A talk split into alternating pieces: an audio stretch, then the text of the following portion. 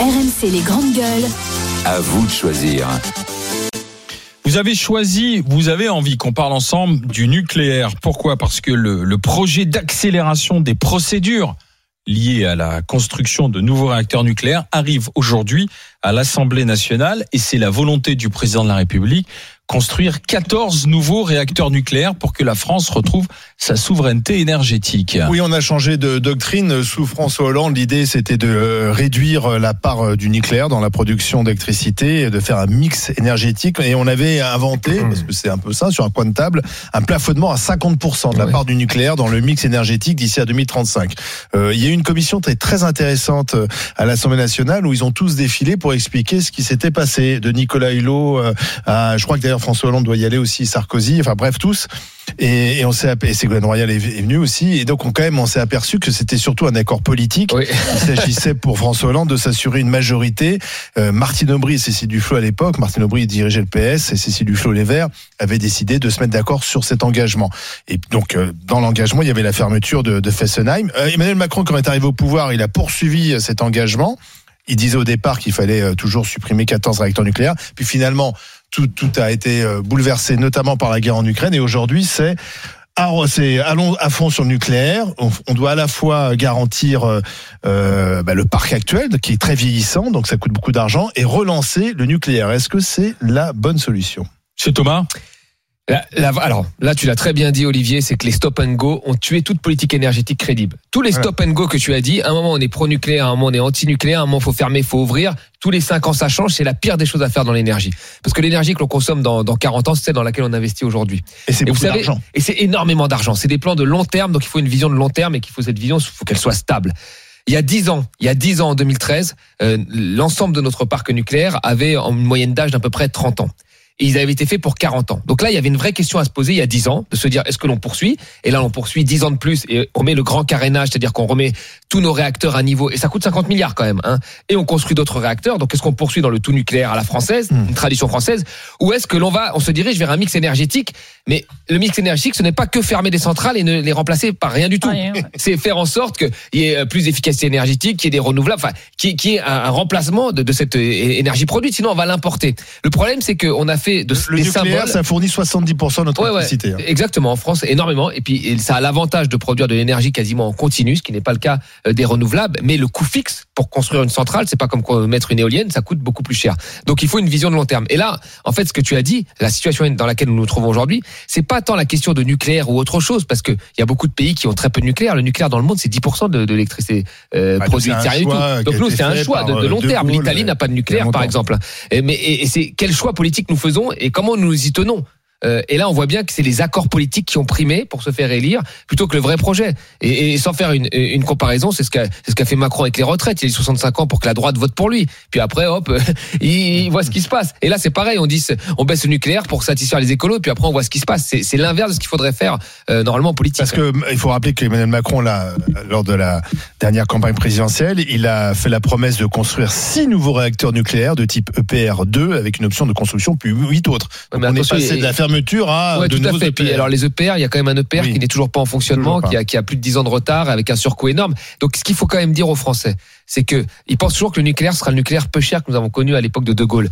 Mais là, le nucléaire qui va arriver, avec les surcoûts qu'il y a, ils vont être reportés sur la facture énergétique. Les surcoûts du grand carénage, les 50 milliards qu'on met pour que les centrales durent 10 ans de plus, qui va les payer? C'est le, c'est le, c'est le consommateur. Le PR, c'est le consommateur. Les normes de sécurité beaucoup plus élevées depuis Fukushima, c'est le consommateur. Donc le nucléaire peu cher que nous avons connu, euh, il va plus exister. La tendance des coûts du nucléaire vont augmenter, les prix avec. Mais ça restera toujours moins cher que ce, ce que c'est aujourd'hui. En fait, il faut trouver une solution pérenne, mon cher Thomas. Comme tu as dit, peut-être pas tout nucléaire, mais en tout cas, quand on, on supprime le nucléaire, il faut des, il faut des options de remplacement et il faut que l'énergie r- redevienne et reste accessible à tous les foyers français en fait. Peu importe la situation, en particulier les, retraités. On parle jamais aux handicapés, aux personnes qui sont. Alors c'est pas le misérabilisme, mais il n'y a pas que des gens qui travaillent, il y a des gens qui sont privés d'emploi aussi et ils sont pas peu. Au-delà des 9 millions de pauvres que compte notre pays. Et je suis désolée, c'est quand même quelque chose qui est vital l'énergie aujourd'hui pour se chauffer, pour se laver, pour se nourrir.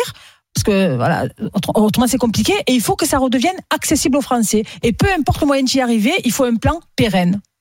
Les 6 EPR 2, les deux premiers seront implantés à Panly en Seine-Maritime, les autres à Gravelines dans le Nord, selon les plans d'EDF. Et on rappelle quand même que le fameux EPR de Flamanville qui a été lancé en Mm. 2007. En 2007, il devait être achevé en 2012. On est en 2023. Le premier budget, c'était 3,3 milliards d'euros.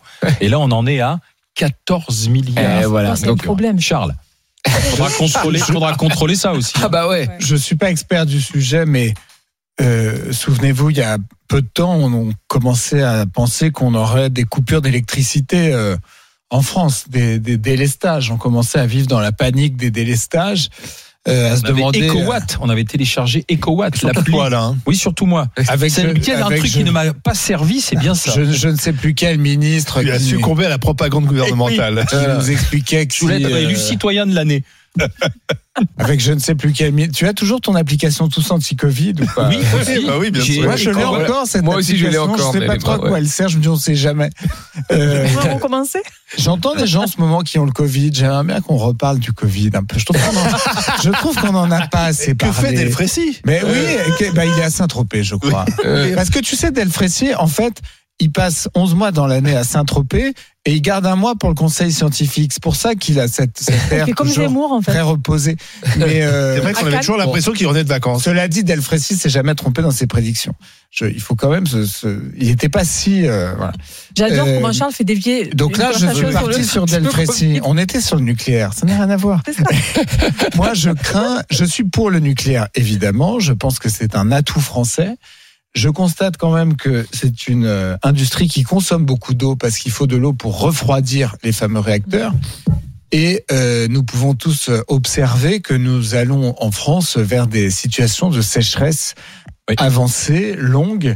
euh, et, euh, et, et, et inquiétantes. Et donc, je, je, je, je me demande, je ne suis pas suffisamment expert pour apporter une conclusion, mais je me demande dans quelle mesure on arrivera à soutenir cette euh, demande Ouais. en eau. Oui, mais qu'est-ce qu'on fait, ce qui m'inquiète, c'est qu'est-ce qu'on va faire des Qu'est-ce vieux qu'on fait, réacteurs. voilà Parce que là, on on en On va construit les prolonger. Non, on les prolonge de 10 ans, 50 milliards. Mais après, on va peut-être les reprolonger encore de 10 ans. Allez, on va dire ça. Ça veut Il y dire en a que c'est 58 en France. Voilà, 58, ils étaient prévus pour 40 ans, on fait 50 ans. À 50 ans, je pense qu'on va faire Oui. 60 ans, on va les réparer un peu. On va, je sais pas si on va pouvoir aller au-delà, mais à un moment, il va falloir penser à les, à les On démanteler. Bah, ça, on va les en a- remplacer. on en a ouais. 45 qui fonctionnent en ce moment. Ouais, ouais, 45, ouais. 40. Donc, En fait- ah, il y a eu des gros problèmes cette année avec Oui. des problèmes Il techniques. y, en avait- hein. il y en avait problèmes techniques de 58. réparation. Il fallait enfermer enfermer 14, hein, c'était d'ailleurs Ouais, ce que ouais, Macron avait dit en 2017. Il avait euh, finalement euh, été dans la ligne droite, euh, enfin droite ligne de, de Il y avait même Hollande. une, même une on en a fermé Ouais. deux, les deux de Fessenheim, et depuis on en a plus fermé. Ouais, ouais, bah non, ah non, on n'en fermera plus là.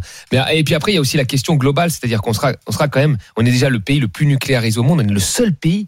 Enfin, je veux dire, les, les Anglais, ils ont deux fois moins de Mais parce que centrales été nucléaires un que nous. choix Les, les, les- Anglais, ils ont- politique Oui, c'est fait dans choix- les années oui, oui, 50, mais, mais 60. tu, mais tu vois, c'est quand même, on est quelque part un peu, moi, c'est ça qui il y a eu des effets positifs, on a eu un coup de l'énergie, on a eu de l'énergie en abondance, très bien, on connaît. C'est un savoir-faire français Voilà, aussi. savoir-faire. Il y avait une Mais tu vois, filière française. Là, on voit bien, euh, comme la, la, la centrale nucléaire en Ukraine est l'objet de tensions militaires, tu vois, autour de Oui, centrale là. Nous, on aura tant de, faut qu'on ait aussi les moyens d'assurer notre sécurité. Il y, a, y plein de choses comme ça, moi, qui me viennent parce que le nucléaire, en fait, c'est un Oui, il n'y bien a pas de public. risque zéro. Il avait dit Ban Ki-moon, voilà, il n'y a pas de risque zéro et c'est un bien public mondial. Donc quand il y a un accident nucléaire, il dépasse souvent les frontières. Même si on a fait croire que nous ça détournait nos frontières, on se Ouais, mais, euh, Tchernobyl. oui. Du temps de la guerre froide, on Ben- avait, euh, on avait tous les missiles braqués les uns sur les euh, autres. voilà, ouais, mais je sais.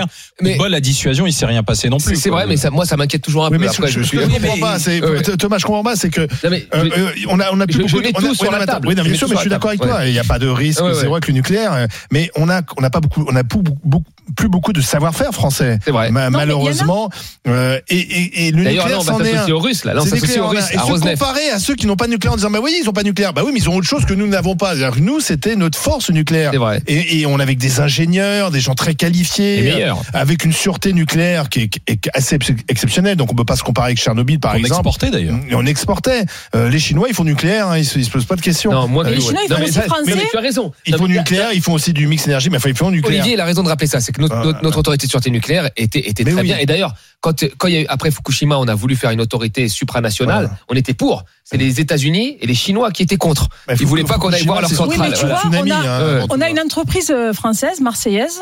J'ai envoyé ça d'ailleurs à, à RMC pour voir s'ils peuvent l'exploiter.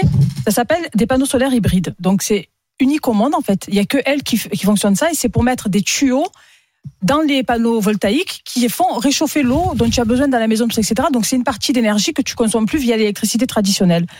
Ces gens-là exportent en Chine et en Australie Et en France, on n'est pas foutu de s'appuyer sur cette, euh, cette expertise française et ce savoir-faire français et de consommer aussi français. Il y a des solutions alternatives qui règlent pas tous les problèmes, mais qui règlent une partie des problèmes. Et ces gens-là exportent en Chine. La Chine achète notre savoir et nous, on n'est pas capable de s'appliquer à nous-mêmes. On se est avec. Jérôme euh, qui nous appelle de la Seine-sur-Mer. Bonjour Jérôme. Bonjour.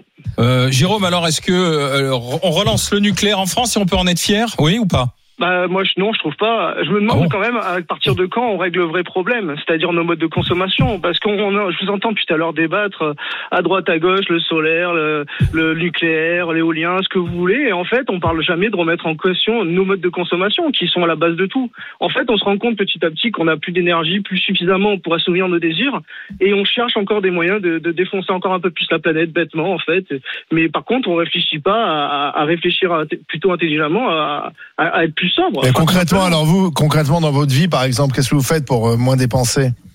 Bah, pour moins dépenser, moi j'ai l'avantage d'être pauvre, vous voyez. Donc euh, moi, limite, Ah, On peut tous être pauvres, effectivement. Non, non, mais c'est pas ça. C'est que je veux dire là, en effet, j'ai pas d'effort à faire puisque, en effet, c'est pas un choix. Mais à un moment donné, je veux dire, euh, enfin. Partir à l'autre bout du monde, c'est tout con, mais est-ce que c'est bien nécessaire ou des trucs comme ça? Je je vais pas étaler la liste, elle est elle est monstrueuse. Enfin, Non mais là où Jérôme il a, il a pas tout à fait tort sur un truc, c'est-à-dire que le nucléaire, le nucléaire produit de l'énergie quasiment en continu. C'est-à-dire que quand tu fais une centrale, c'est pas pour. Et donc en fait, euh, c'est ça qui, qui a développé le chauffage électrique euh, dans nos habitations parce qu'il fallait trouver des débouchés euh, euh, au nucléaire. C'est ça qui a fait qu'on n'a pas rénové les bâtiments parce que l'énergie était à foison. C'est ça qui a fait que n'importe où tu allais, tu branchais ton truc, il y avait pas de souci. Et donc en fait, si on a de l'énergie nucléaire à foison comme ça, on aura les modes de consommation à foison qui vont avec, c'est-à-dire bon, ce qui est le cas de notre société, smartphone, voiture électrique, etc. Tout sera développé parce qu'on aura une énergie qui sera à foison. Mais il faut le dire. Donc c'est-à-dire que Oui, la mais on- limitation de la, le nucléaire et limitation de la consommation ne vont pas ensemble. C'est ça Bien en fait. sûr, mais regarde, Mais- on, mais on après, nous pousse je- à avoir des, Mais bien des- sûr, des bien sûr. voitures, des voitures électriques, des voitures Non, mais- hybrides, des voitures rechargeables. Oui, mais Aujourd'hui, on, mais à- on est, on est tous, électrique. Ouais, non mais tu constates. à mon avis, Thomas, on est mais- tous en train de recharger quelque chose à longueur de journée, quoi. Oui, vous constatez que c'était pas une critique. Je disais ça. Non, non, Mais- bien mais sûr. T'as raison. Thomas, mais T'as raison. Th- ouais. Thomas, c'est- c'est c'est marrant parce que c'est le 100% électrique en ce moment. Alors là, on ne jure que par électricité. Euh, la voiture thermique, c'est terrible. C'est c'est vraiment. Ouais. Bon, on s'aperçoit, moi, on est peut-être en train de faire- refaire les mêmes erreurs d'ailleurs, euh, d'aller uniquement dans un sens. Je suis d'accord avec toi. Oui, mais je, je comprends, Jérôme, euh, effectivement. mais on- d'ailleurs, je pense que les uns les autres ont fait preuve de davantage de sobriété. Mais, euh, mais dans ce monde aujourd'hui qui est ultra connecté, on va avoir besoin de cette électricité, Jérôme.